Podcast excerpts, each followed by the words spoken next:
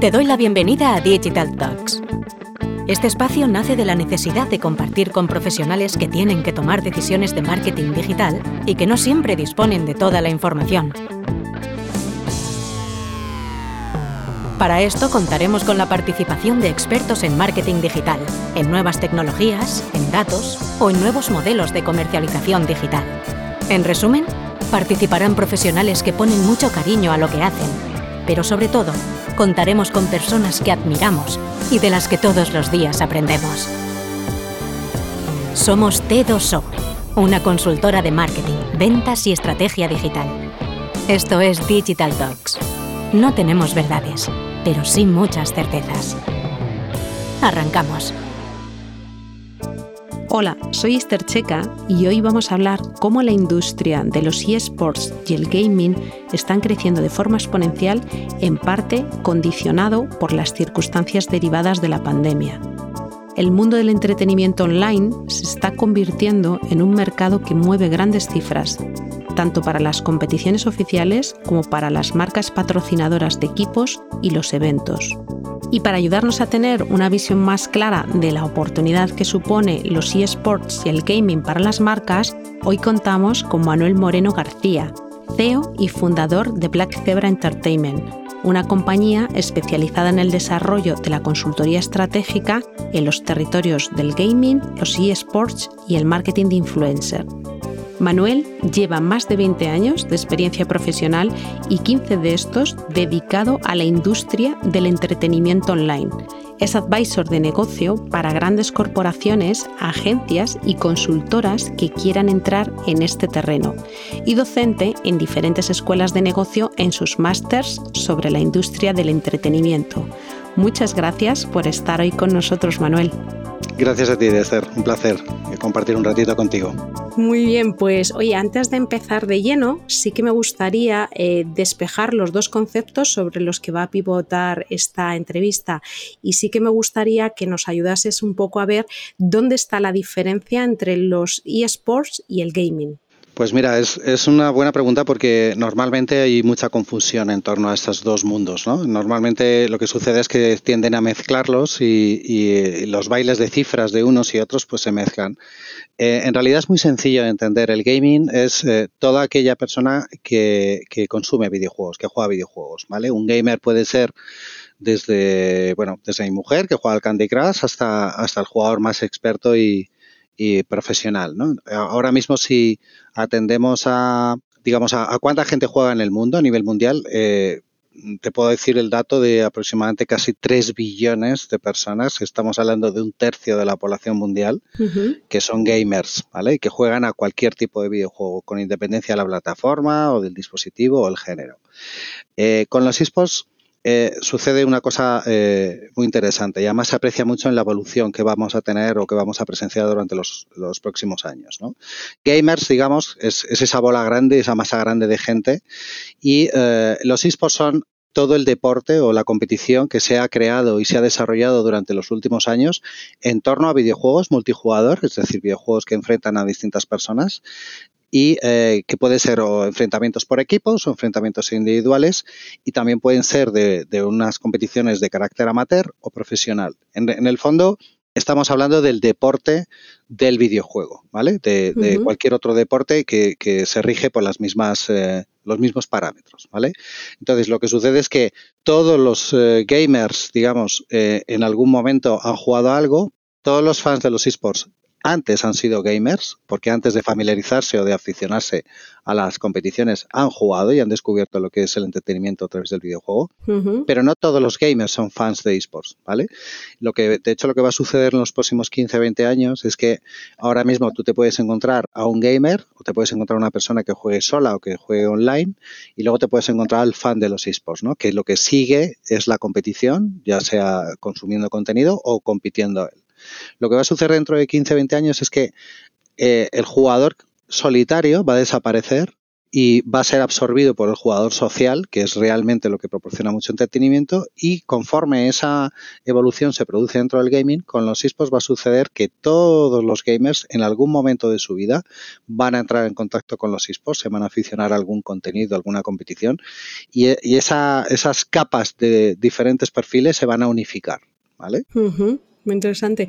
Oye, entonces en función de las diferencias que tienen ambos, que estás ahora comentando, ¿con qué ecosistema nos encontramos en los eSports con respecto al gaming? ¿Dónde, dónde está la diferencia de su ecosistema? Pues mira, eh, si, empezamos, por ejemplo, por el ecosistema de los esports, es muy fácil imaginárselo eh, si te imaginas cuál es el ecosistema del fútbol, por ejemplo. Tienes clubes, tienes eh, jugadores, tienes distribuidores de contenido, tienes también plataformas de streaming, eh, tienes empresas, marcas, patrocinadores que están eh, reforzando o apoyando ese deporte. Y si lo comparas con, eh, otro los esports con otro deporte, la única diferencia es lo que llamamos nosotros el balón, ¿vale? En el fútbol, en el básquet, en cualquier otro deporte, la pelota no tiene dueño. Es decir, no existe alguien que sea el dueño de, de esa pelota.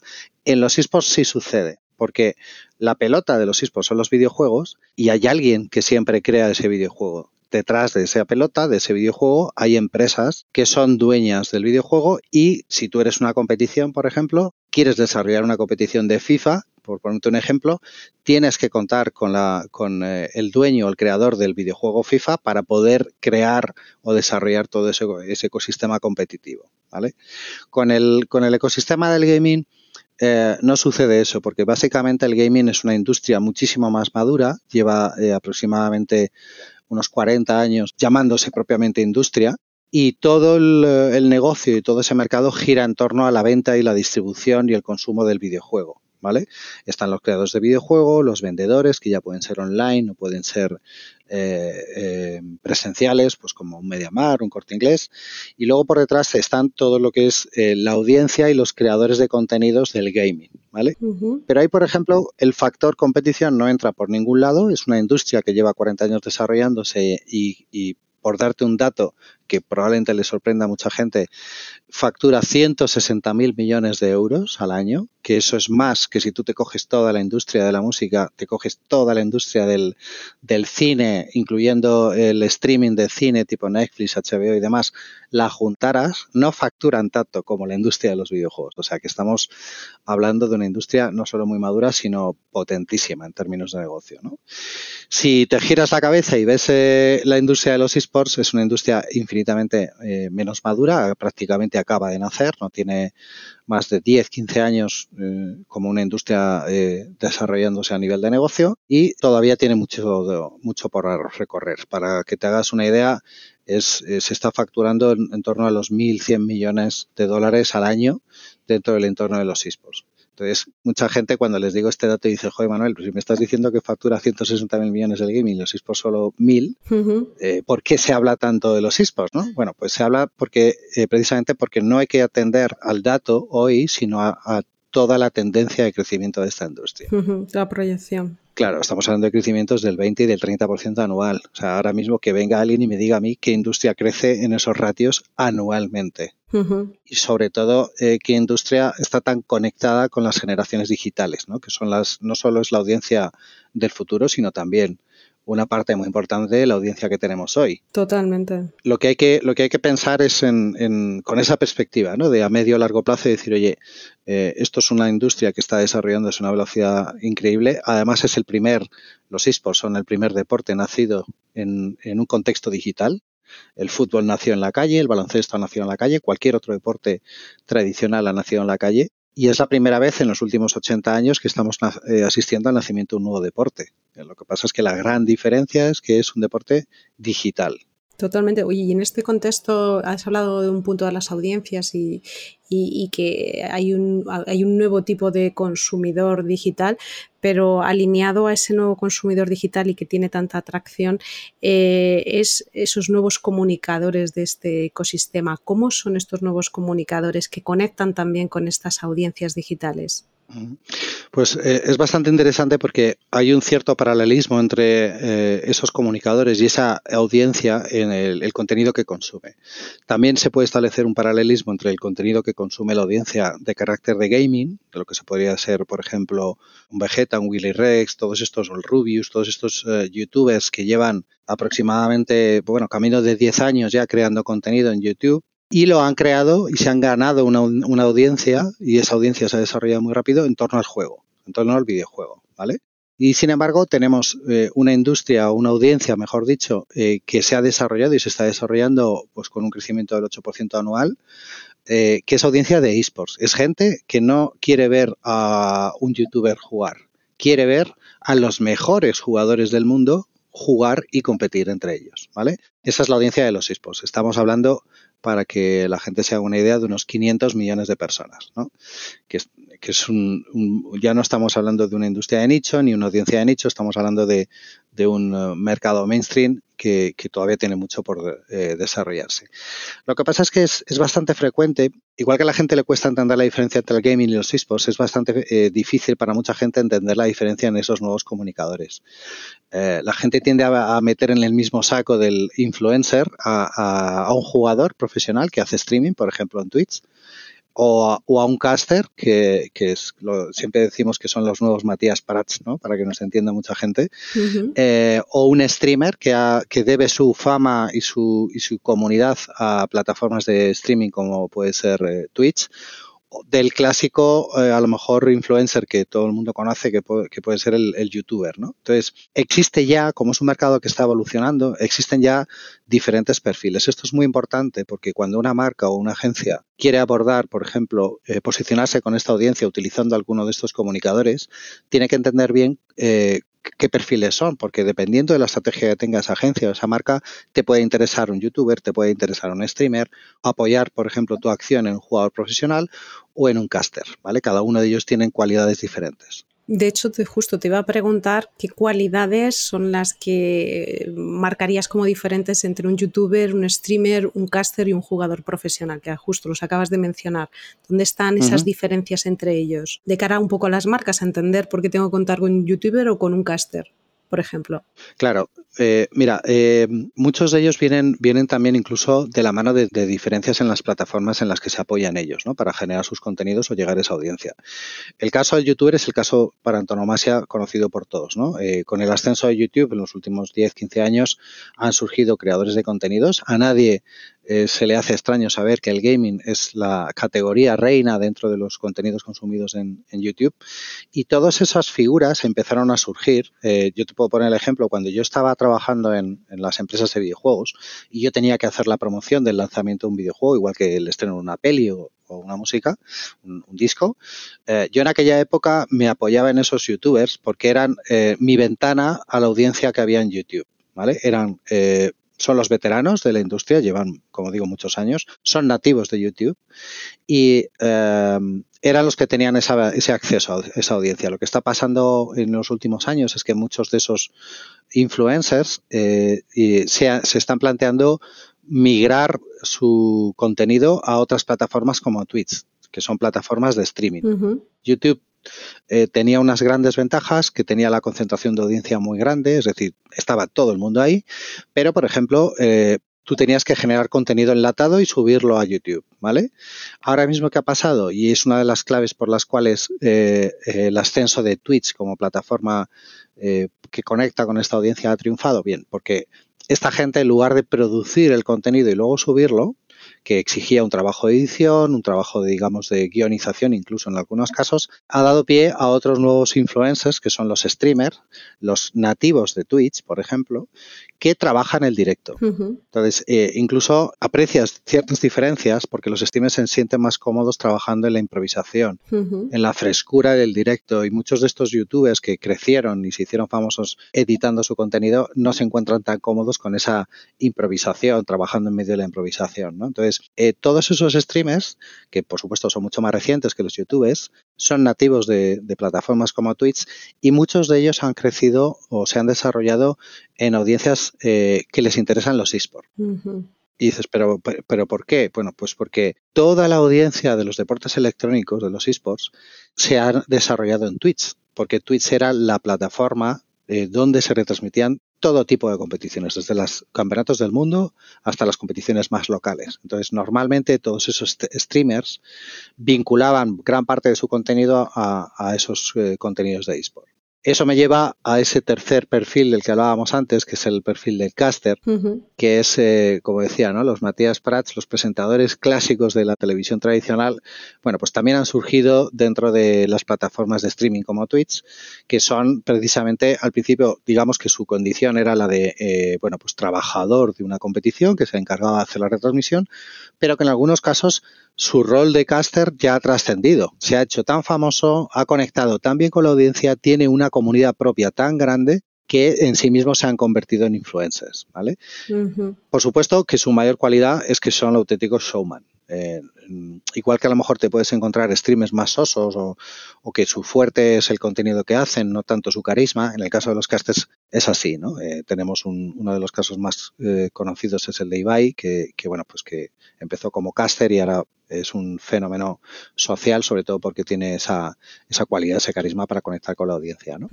Y luego los, los, jugadores profesionales son en sí mismos, pues, pues si hiciéramos la comparación con un Ronaldo o con un Messi, eh, pues estamos hablando de las mismas personas. tienen el, el, Star System de los eSports eh, funciona exactamente igual que el Star System de un deporte tradicional. Lo que pasa es que la diferencia es que mm, esta gente no es, no tiene, digamos, no son showman, ¿vale? Su mayor cualidad es que son los mejores del mundo jugando, no los mejores del mundo comunicando. Pero ¿qué sucede? Que a una audiencia, su audiencia no está tanto uh, enganchada a ese tipo de comunicador por sus cualidades como, como comunicador, sino por la calidad del contenido que hace o porque hace cosas que nadie más hace jugando. ¿Vale? Entonces, no, no tienen por qué ser showman. De hecho, yo recuerdo anécdotas que en otro momento podría contar de activaciones que hemos hecho con, con marcas, eh, vinculando esa marca a lo mejor a ese jugador, que nos cuesta mucho que ese jugador sea fresco, sea, sea, bueno, pues que sea, que le dé ese plus de naturalidad a los mensajes vinculados a la marca, porque eh, lógicamente no es su cualidad pero en determinados momentos te puede interesar mucho, porque lo que estás buscando a lo mejor es una parte aspiracional, ¿no? de conectar con la audiencia por la parte aspiracional que te ofrece un jugador que es el mejor en lo que hace a nivel mundial. Muy bien. Todo esto que estás contando, ¿cómo está eh, relacionado? ¿Cuál es el impacto dentro del marketing de influencia? Bueno, pues eh, si, analizamos el marketing de influencia en, su sentido más amplio, eh, evidentemente estamos asistiendo a la, a la, creación de unos nuevos perfiles que no tienen nada que ver con, con eh, otras eh, temáticas a lo mejor más maduras dentro del marketing de influencia, pero que también este, tenemos que tener todos muy claro que dentro del mundo de la influencia relacionado con el entretenimiento, particularmente el gaming, los esports, eh, es muy importante entender que, que hay una riqueza debajo de esa categoría cuando hablas de un creador de contenido de gaming, tienes que saber de quién hablas, de qué perfil hablas. Hay muy diversos perfiles eh, y ahí es donde entra en juego, por ejemplo, el trabajo de alguien que tenga el conocimiento y la experiencia de trabajar con todos esos perfiles para saber cuál es el match adecuado para lo que se está buscando, por ejemplo, para un proyecto o lo que está buscando una marca. Evidentemente, cuando estamos hablando de estos nuevos comunicadores, tenemos que tener claro que muchos de ellos eh, tienen muy poca antigüedad, muy poco rodaje a nivel profesional. Entonces, eh, evidentemente tienen grandes beneficios, pero también hay que tener presente cuáles son los riesgos. Entonces, cuando, por ejemplo, hablas de este tipo de comunicadores del gaming y de los esports, eh, tienen, eh, pueden aportar cosas muy interesantes o, bien a la marca o bien a, la empresa que trabaje con ellos, eh, porque tienen mucha credibilidad con la audiencia. Es decir, tienen un poder de prescripción muy grande. Otro, otro beneficio, pues que tienen una capacidad de llegada, un reach eh, amplísimo y normalmente en, muchos casos cuando nosotros hacemos proyectos superan incluso las estimaciones que nosotros trabajamos, ¿vale? Y si eso te lo llevas a, a una rentabilidad en cuanto al coste por impacto, eh, suelen ser muy rentables, muy rentables porque eh, no solo estamos hablando ya de un tema de eh, cuantitativo, de decir, oye, cuánta, qué alcance llego, qué impacto, qué nivel de impresiones genero, sino también la calidad de esas impresiones y de ese impacto, ¿no? Y luego además tienen, tienen precisamente como no están tan no es una industria tan rígida ni está tan parametrizada, son muy versátiles a la hora de desarrollar acciones muy tácticas o acciones más estratégicas, como puede ser, por ejemplo, una embajaduría durante un año con una marca. Eh, es gente que te ofrece un rango muy amplio de posibilidades a la hora de hacer todo tipo de cosas te, cuento la parte bonita, ¿no? La parte menos bonita, eh, eh, que no es necesariamente mala, sino que simplemente tienes que saber gestionar esos riesgos, es que evidentemente son comunicadores muy emocionales. Eh, emocionales porque tienen un, son jóvenes, tienen un punto de, de cierta madurez profesional porque llevan pocos años. Eh, y eso, eso, sobre todo a la hora de entender cómo funcionan, que se basan casi todo su poder de comunicación en la frescura, eso también te, hace reconocer o, asimilar que tienes menos control. No es lo mismo, por ejemplo, cogerte a Ronaldo y pedirle a Ronaldo que te haga, eh, que te trabaje el claim de una campaña y un mensaje que, que está mega parametrizado, te lo va a hacer tal, eh, que tiene sus ventajas y tienes mucho control sobre eso que, que, por ejemplo, sobre un influencer. Porque lo que más odia al influencer, ese, ese comunicador, es no ser creíble, perder credibilidad frente a su audiencia. Si la audiencia huele, sospecha que no está siendo natural, que está perdiendo esa frescura, que es lo que ha hecho que esa audiencia le siga, eso él, él lo protege mucho. Entonces, evidentemente, no vas a poder controlar eh, eh, la puesta en acción como la puedes hacer con otros tipos de, influencers más clásicos, ¿no? Y luego eh, nos ha pasado en algunas ocasiones que cuando, por ejemplo, surfeamos ahí en el éxito con una campaña y la marca quiere repetir y repetir con el mismo creador, se, corre el riesgo de crear una excesiva dependencia de ese creador. Y, ese creador, te, te voy a poner ejemplos que a lo mejor resultan incluso un poco raros, pero ese creador se le muere el gato y ese le, le, da un bajón y lo mismo está dos meses sin crear contenidos. Y tú eres una marca o una agencia y necesitas durante esos dos meses seguir haciendo cosas, pero no vas a poder contar con él. Entonces, siempre es bueno trabajar un arco bastante amplio de creadores de manera que tu dependencia sobre ese creador mm, no, no sea tan, no sea excesiva, ¿vale? Y luego a la hora de, por ejemplo, de tomar decisiones de inversión, es muy importante entender eh, qué, inversiones se están manejando y qué costes. No, no es como, por ejemplo, mira, esto es muy, esto cualquier eh, cualquiera que nos esté escuchando dentro que trabaje en el mundo digital, marketing y demás lo, entiende. Hace 20 años cuando se trabajaba redes sociales y se hacían campañas de, eh, de paid media o, o campañas incluso si me apuras en display hace 20 años, pues, pues eh, todavía no existía una homologación de tarifas, no había una, un conocimiento profundo de los precios.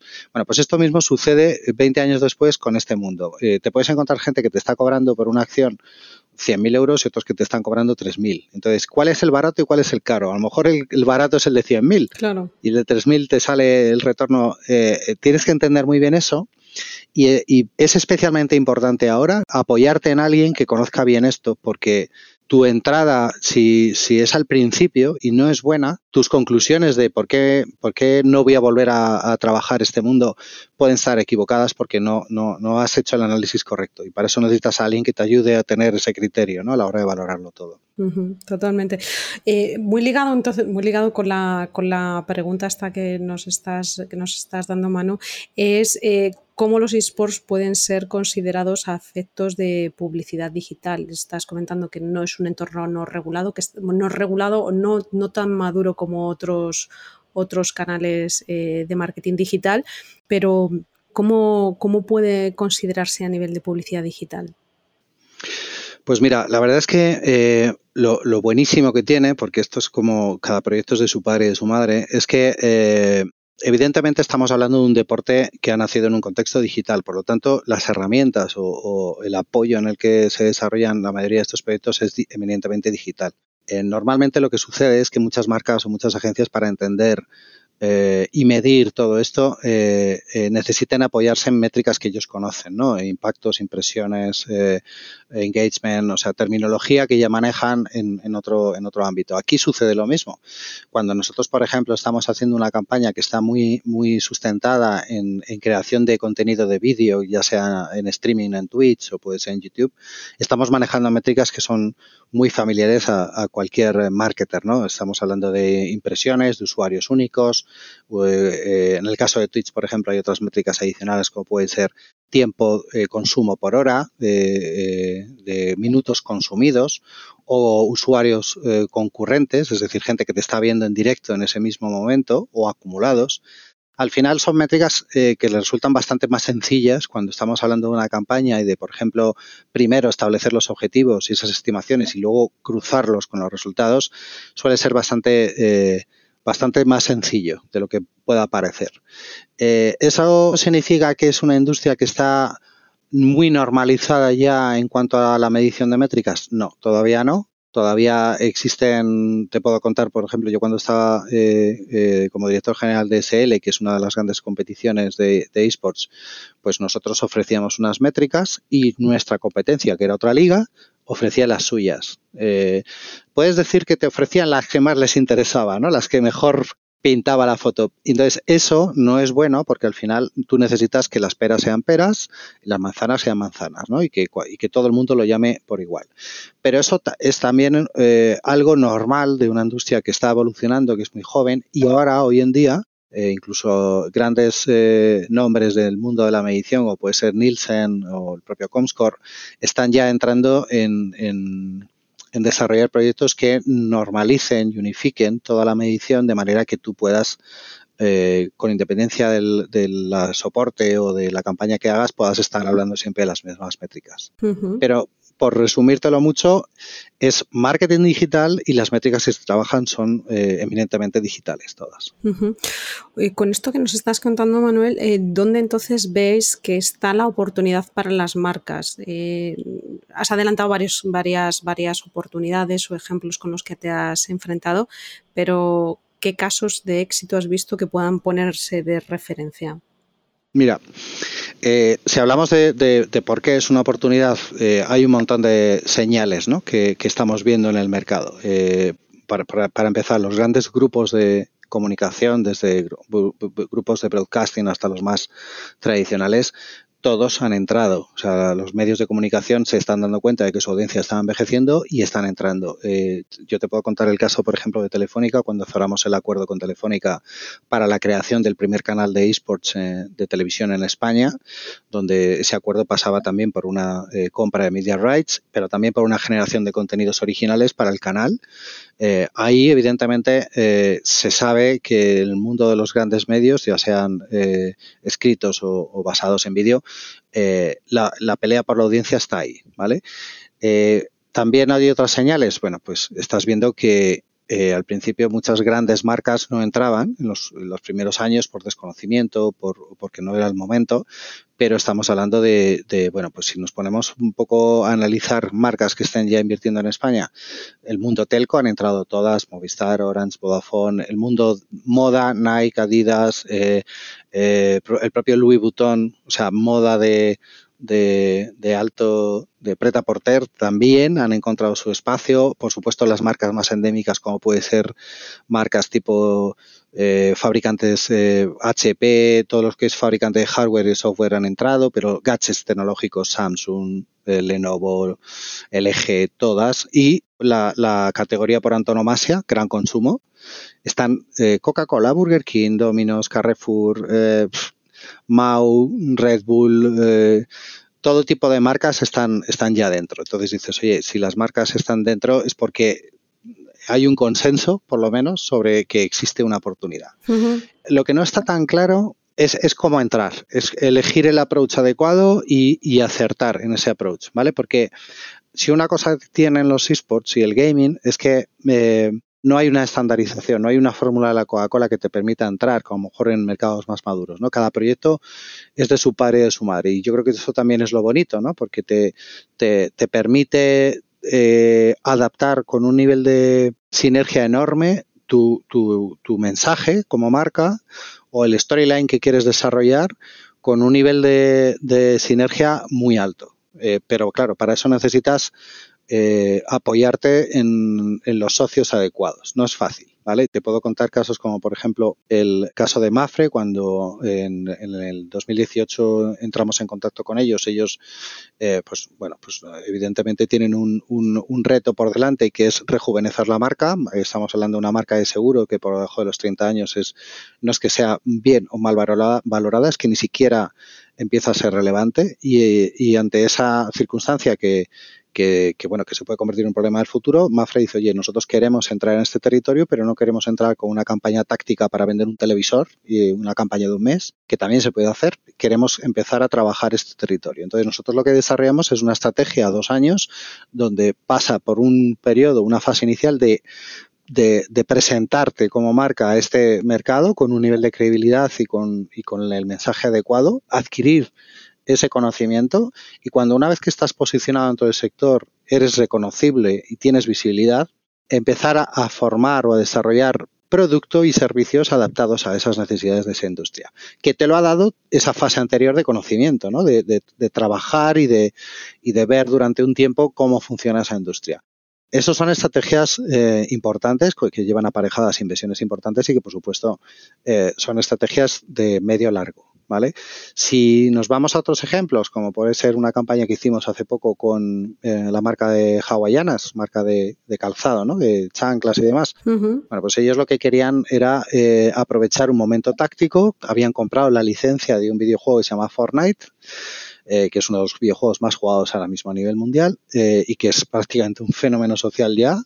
Y, tenían la licencia, y se habían gastado mucho dinero en la licencia, pero muchas veces es lo que pasa, ¿no? Que la marca tiene la licencia y luego no sabe cómo activarla, ¿no? Bueno, pues nosotros lo que hicimos fue diseñarles dentro del juego un mapa con forma de chancla donde activábamos dentro de la isla dentro de ese mapa a un montón de creadores de esos influencers, eh, que en este caso escogimos jugadores profesionales de Fortnite porque eran precisamente el factor aspiracional, ¿no? Oye, si el mejor jugador del mundo lleva unas chanclas de Fortnite, de la marca Hawaiianas, la audiencia evidentemente es mucho más eh, sensible a ese tipo de mensajes, ¿no? Pero estamos hablando de una campaña de un mes y estamos hablando de una acción táctica. Si nos vamos a estrategias que lo que persiguen es a lo mejor eh, un mix de ambas cosas, ¿no? No trabajar tan a largo plazo como puede ser el caso de Mafre o no tan a corto como puede ser el caso de Hawaiiana, sino por ejemplo el grupo Día tiene una serie de categorías de producto que entiende que son sinérgicas eh, por la gente joven, pero es que la gente joven no va al día a comprar. Entonces, oye, ¿cómo, ¿cómo acercamos? Primero, ¿cómo nos acercamos como marca? Y en segundo lugar, ¿cómo prescribimos estos productos que sabemos, en este caso estábamos hablando de bebidas, eh, que sabemos que les van a gustar al público, ¿no? Y sobre todo cómo eh, mejoramos la percepción de marca para este público. Bueno, en este caso, eh, pues nos posicionamos en, un, en torno a una acción que iba a discurrir durante algo más de dos meses, eh, donde eh, desarrollábamos un torneo de la marca, es decir, un, un, trabajo, un proyecto marca blanca, apoyándonos en un juego que te permite llegar a, a, esta comunidad, que en este caso era Fortnite, pero pueden ser otros. Pero en este caso también eh, lo, lo queríamos hacer mainstream. Entonces dimos entrada, por ejemplo, no solo a jugadores profesionales, sino lo que quisimos es mandar el mensaje a, todos esos millones de jugadores de que cualquiera de ellos podía participar en ese torneo y vivir su minuto de gloria y convertirse en el protagonista. Y al final poder jugar con sus ídolos, porque también iban a participar en ese torneo. Entonces, desarrollas una storyline donde vas integrando de una manera mucho más orgánica la marca. no, esa integración no, no, está tan apoyada en el display como puede ser, por ejemplo, campañas de pin media en social media, que también, pero está mucho más basada en, en eh, eh, bañar de la marca todo ese torneo, que es una historia que estás contando, y acompañar a toda esa gente durante ese torneo eh, como marca, ¿no? Y sobre todo que el final, la conclusión final es que, joder, qué bien, que gracias a esta marca he creado, he vivido una experiencia como jugador o como audiencia que sin la marca no me podría haber, no habría existido. Entonces existe ahí un, una conexión muy bonita con los jugadores o con la audiencia de los, del gaming y los esports, que si perciben que estás aportándole valor, son muchísimo más eh, agradecidos como audiencia que normalmente otras audiencias que están, digamos, más uh, impermeabilizadas, ¿no? Cualquier marca que llegue que ya como, uff, esto ya es otra cosa, ¿no? Eh, de hecho, la campaña fue muy bien, generamos más de 11 millones de impactos y, eh, estamos hablando de impactos en muchos canales, en, en canales de vídeo en streaming como Twitch, en redes sociales, en web, generamos también leads. Sí, muy, muy interesante, Manu, lo que comentas. Entiendo que en parte este tipo de acciones también se le puede buscar ese objetivo conversor como cualquier otro canal publicitario, ¿no?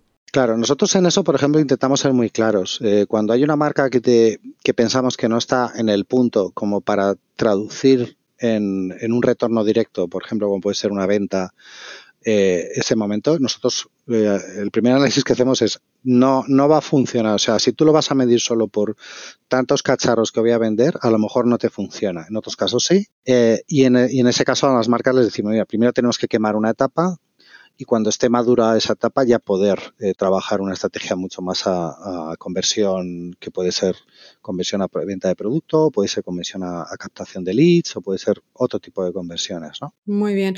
Oye Manu, para cerrar, súper interesante lo que nos estás contando, pero para cerrar, eh, ¿qué tendencias, qué dos, tres tendencias ves a corto, medio plazo dentro de este sector y sobre todo que las marcas puedan seguir formando parte de este ecosistema?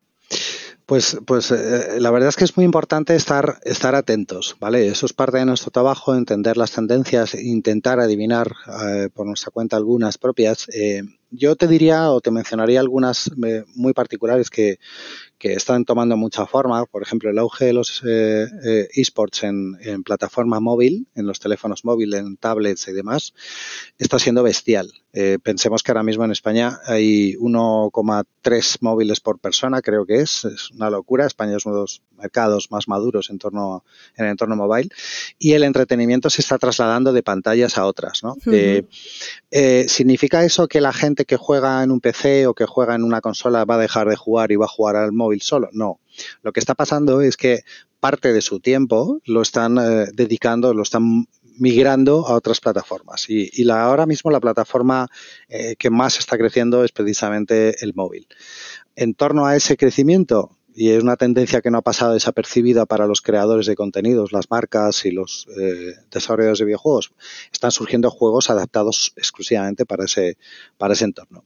Y el principal motor en, ese, en esa tendencia es Asia. Eh, China, uh -huh. eh, eh, sobre todo el mercado asiático, particularmente China, Corea, Japón, que son un poco los, las puntas de lanza de ese mercado, eh, te puedo contar casos de, de, de, bueno, pues de videojuegos que tienen decenas de millones de usuarios eh, que están consumiendo contenido.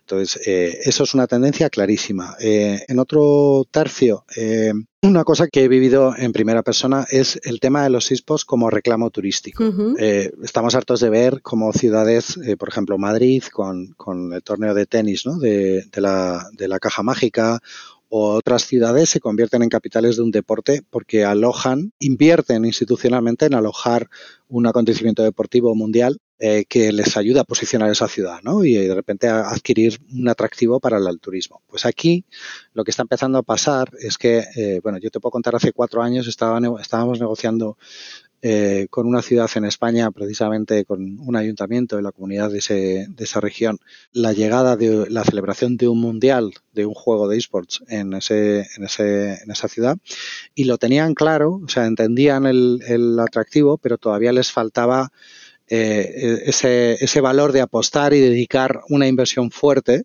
a, a alojar esa ciudad.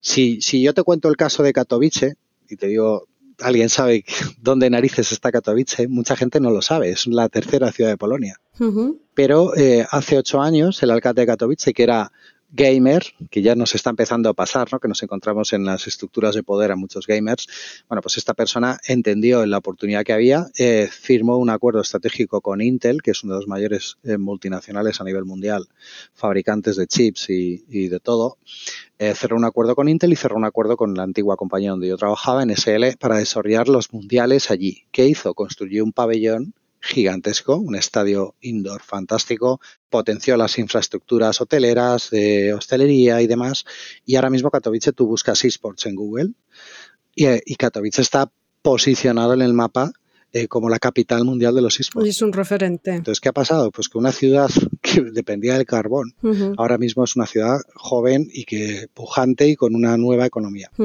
Esto, esto eh, lo están viendo ya muchas ciudades y, se empieza a pelear por alojar estos eventos, ¿no? Antes era al revés y ahora son las ciudades las que se están empezando a pelear. Y luego dentro, por último también, te diría que eh, existe también una oportunidad para marcas que a lo mejor tienen muy acotado su margen publicitario dentro de otros deportes y otros mercados, por ejemplo las marcas eh, alcohólicas o incluso el betting, y aquí todavía existe margen de maniobra. Es verdad que no hay una carta blanca, pero eh, bueno, tenemos el caso de Mau o en España o en, otras eh, marcas eh, extranjeras, marcas alemanas que están aportando en, Alemania, el propio Budweiser, Estados Unidos. Es decir, hay categorías dentro del ámbito de las marcas que aquí tienen un campo estupendo para, explorar. Pero bueno, tendencias hay muchas. Muy bien. Oye, Manu, pues una, maravilla contar con todo el despliegue de, conocimiento y experiencia que has, que has adquirido durante estos, estos 20 añazos. Así que muchas gracias por, este tiempo. Un placer. Y, bueno, pues hasta, hasta, hasta, seguramente hasta una segunda. Encantado, encantado. Muchas gracias también por darnos esta oportunidad porque al final es un mercado tan nuevo que siempre es muy interesante poder eh, asomarnos ¿no? a la audiencia y poder abrirles los porque es, un mercado súper divertido. Nos volvemos a escuchar en unas semanas. Mientras tanto, puedes leernos en las redes sociales de t2o.com. Estamos en LinkedIn, Twitter y Facebook. Y si quieres volver a escuchar este podcast, lo podrás encontrar en nuestro canal Digital Talks, en Spotify, Evox, Google Podcast y Apple Podcast.